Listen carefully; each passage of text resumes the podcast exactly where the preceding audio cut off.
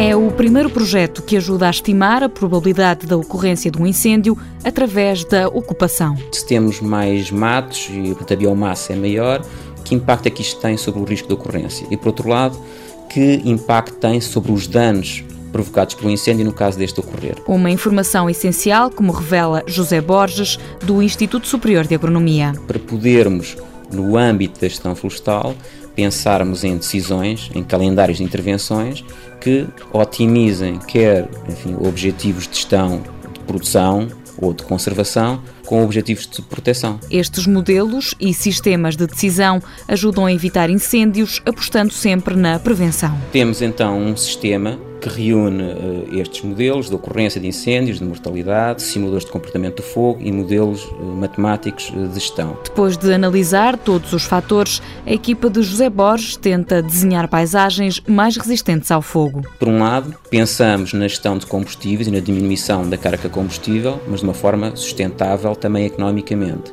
num determinado local. Mas não pensamos apenas num local, porque por muito bem que se trate de uma determinada parcela e que se limpem os matos, se à volta não se houver qualquer preocupação de limpeza ou de gestão de combustível, ela vai arder na mesma, não é? Estudar o local, fazer previsões. Depois vamos calendarizar as nossas intervenções, vamos distribuir as nossas intervenções na paisagem, limpezas de mato, o que chamamos de gestão de combustível, desbate, isto é, remover algumas árvores, ou mesmo fazer clareiras, ou áreas que chamamos faixas de gestão de combustível, em que têm menos densidade de árvores, e vamos distribuí-las de forma otimizada. José Borges, do ISA, admite que em Portugal os esforços estão mais centrados no combate aos incêndios, mas é preciso apostar na prevenção e pensar a longo prazo.